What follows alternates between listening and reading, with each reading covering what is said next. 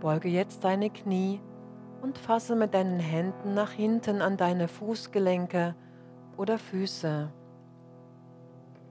Atme tief ein und hebe deine Oberschenkel und deinen Oberkörper vom Boden ab. Strebe mit deinen Füßen nach hinten gegen deine Hände und ziehe dich weit nach oben. Öffne dich ganz weit im Brustraum und komme so in Dharnu Asana, den Bogen. Der Bogen steht für Vollkommenheit, denn der volle Bogen bildet einen Kreis. Du bist vollkommen, vollkommen im Fluss.